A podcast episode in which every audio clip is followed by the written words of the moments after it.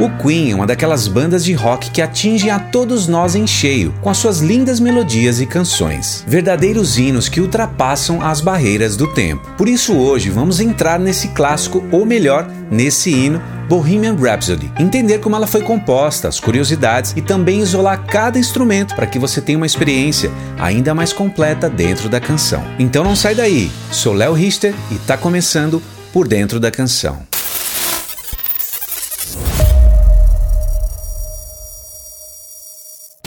Poucas bandas incorporam a criatividade destemida e a atitude do rock dos anos 70, como o Queen, criando uma ópera rock com camadas de guitarras e vocais impressionantes. As origens do Queen estão na banda psicodélica de hard rock Smile, formada pelo guitarrista Brian May, pelo baterista Roger Taylor e o vocalista e baixista Tim Staffel em 1968. Enquanto frequentava o Willing Art College no oeste de Londres, Tim Staffel fez amizade com Fred Bulsara, de Zanzibar, que cursava design de moda e artes gráficas e logo se tornou um grande fã da banda Smile. Em 1970, Staffel saiu do Smile sentindo que seus interesses por soul e rhythm and blues se chocavam com o som de hard rock que a banda fazia na época.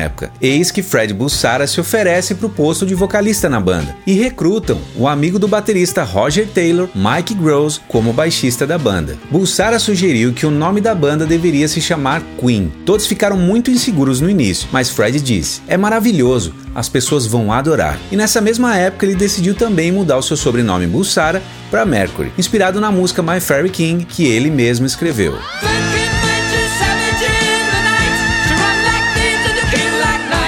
Pouco antes do lançamento do primeiro álbum auto-intitulado Queen, Mercury desenhou o logotipo da banda, conhecido também como brasão do Queen. O logotipo combina os signos do zodíaco dos quatro membros da banda: dois leões para John Deacon e Roger Taylor, do signo de Leão, um caranguejo para Brian May, do signo de Câncer, e duas fadas para Fred, do signo de Virgem. Em 1971, o baixista e técnico em eletrônica John Deacon se juntou ao Queen e a banda fez seu primeiro show com a formação clássica Mercury, May, Taylor e Deacon. Brian May ligou para o engenheiro de som Terry Eden para saber onde eles poderiam gravar, e Terry tinha se mudado para o Delane Lee Studios em Wembley, e eles precisavam de uma banda para testar os equipamentos e as salas de gravação. Então ele disse que a banda podia gravar algumas demos em troca de testes acústicos do estúdio. E eles gravam então as canções Liar, Keep Yourself Alive, Grey King Rat, The Night Comes Down e Jesus. E durante as gravações, os produtores musicais John Anthony e Roy Thomas Baker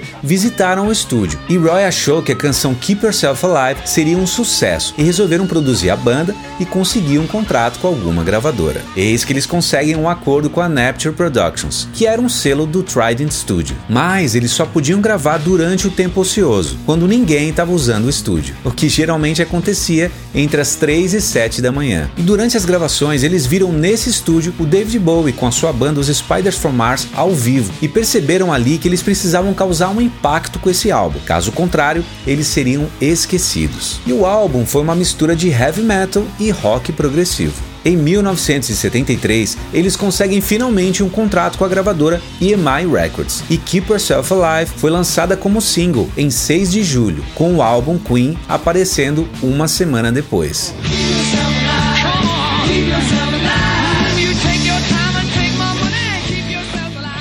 E o segundo álbum da banda, Queen 2, foi lançado em março de 74 e traz na capa a icônica imagem da banda, inspirada na foto da atriz e cantora Marlene Dietrich. Essa foto mais tarde seria usada como base para a produção do videoclipe Bohemian Rhapsody. E esse álbum alcançou a quinta posição na parada de álbuns britânica e apresentava um som em camadas que se tornaria a marca da banda, com longas partes instrumentais complexas, letras com temas de fantasia e virtuosismo. 1974 foi um ano bem produtivo para a banda e eles lançam um terceiro disco em outubro. Sheer Heart Attack alcançou a segunda posição no Reino Unido e foi disco de ouro nos Estados Unidos. E isso deu à banda sua primeira experiência real de sucesso internacional. Eis que em 1975 o Queen começa a trabalhar no seu quarto álbum de estúdio, A Night at the Opera, que leva o nome do popular filme dos irmãos Marx. Na época foi o álbum mais caro já produzido, custando 40 mil libras e foi gravado em três estúdios diferentes. E esse álbum foi responsável por produzir um dos clássicos mais icônicos da história do rock, a canção Bohemian Rhapsody.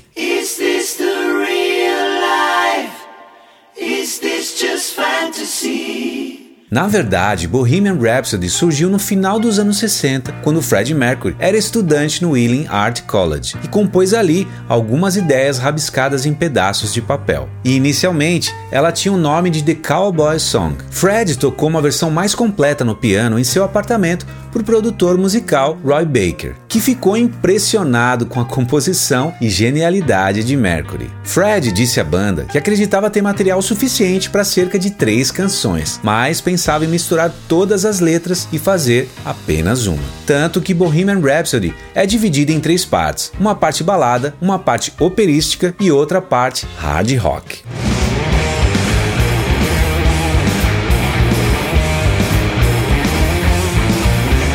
As gravações começaram em 24 de agosto de 1975 no famoso Rockfield Studios, que fica dentro de uma fazenda no país de Gales. Uma semana foi só dedicada ao interlúdio operístico que Mercury havia escrito metodicamente todas as partes da harmonia vocal. E só para vocês terem uma ideia, foram cerca de 180 overdubs de vozes gravadas, ao ponto da fita original ficar tão desgastada que colocada contra a luz dava para ver através dela. Vamos ouvir um trecho dessas vozes incríveis. Scaramouche, Scaramouche, will you do the fandango? Thunderbolts and lightning, very, very frightening me.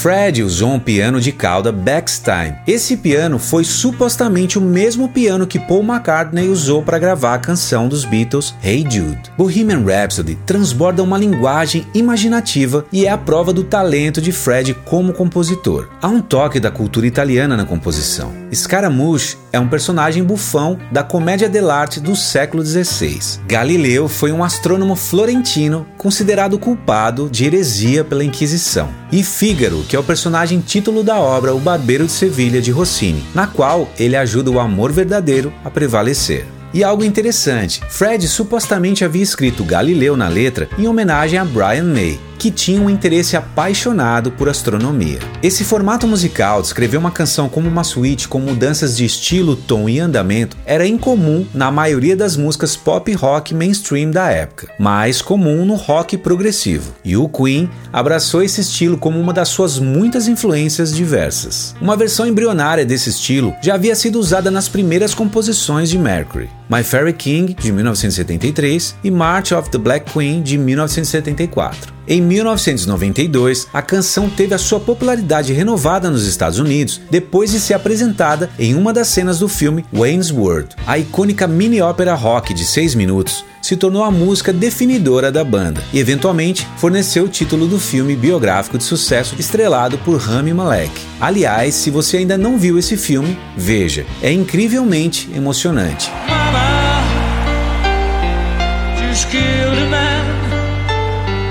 Bohemian Rhapsody é uma das poucas canções a emergir do movimento de rock progressivo dos anos 70 e alcançar amplo sucesso comercial e atrair um público mainstream. A gravadora EMI inicialmente se recusou a lançar o single. Eles queriam que fosse I'm in Love with My Car e diziam que Bohemian era uma canção muito longa e jamais tocaria nas rádios, que tocavam músicas de no máximo 3 minutos. A gravadora exigiu então que eles fizessem uma edição para a rádio, mas o Queen se recusou a fazer e queriam que ela fosse tocada na íntegra. O amigo íntimo e conselheiro de Fred, o DJ Kenny Everett, da rádio Capital London, foi um dos grandes responsáveis pelo sucesso e lançamento do single. Ele recebeu uma cópia promocional da música e acabou tocando 14 vezes na rádio em um único fim de semana, o que acarretou em centenas de ligações perguntando quando a música seria lançada, forçada a gravadora EMI a lançar Bohemian Rhapsody como single. Mercury foi um dos cantores de rock mais carismáticos e tecnicamente talentosos da sua geração. Sua reputação grandiosa, apoiada por um senso de humor franco e irônico e uma variedade de trajes de palco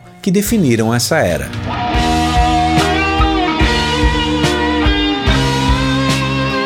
Começar com o piano.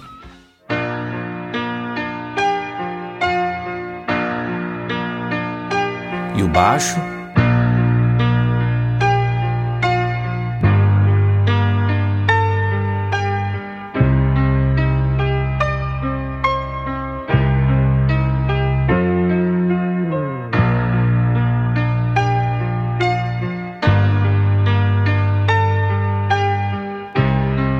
e a Bateria.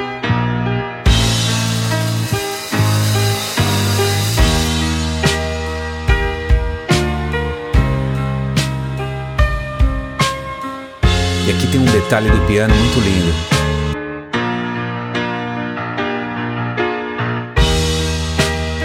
Muito lindo. Lembra Beatles, né?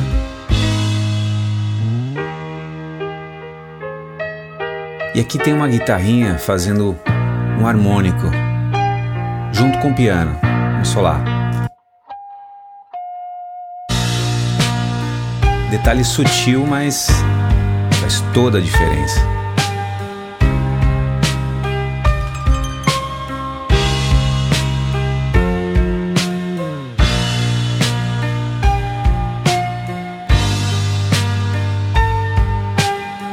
E a guitarra drive.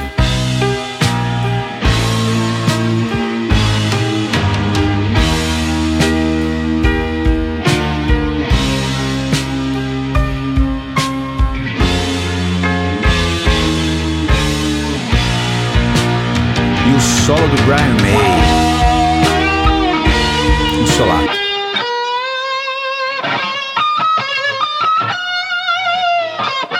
Lindo demais.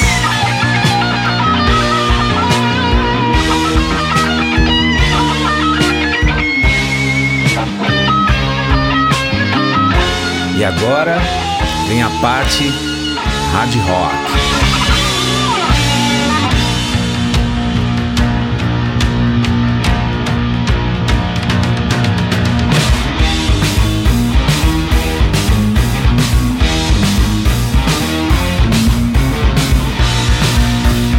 Frase da guitarra.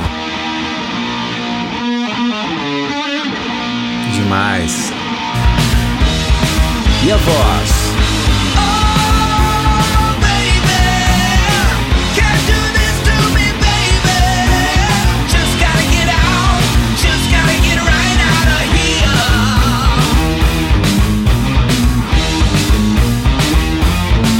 A guitarra solo? Direita, esquerda.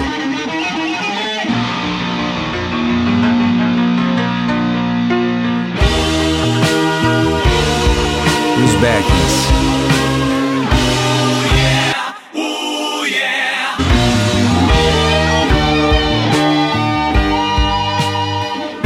E a voz?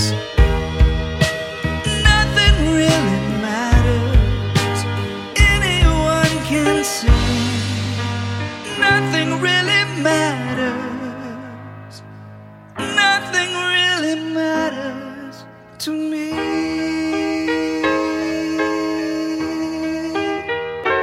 E a guitarra? Lado direito, esquerda.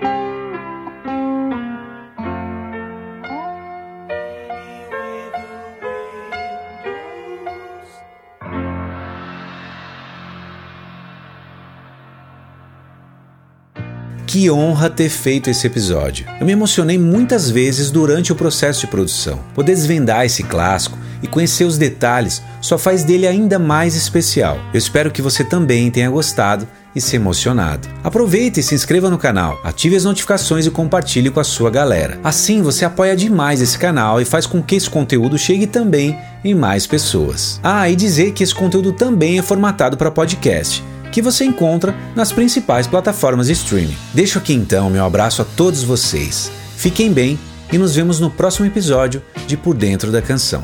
Até lá!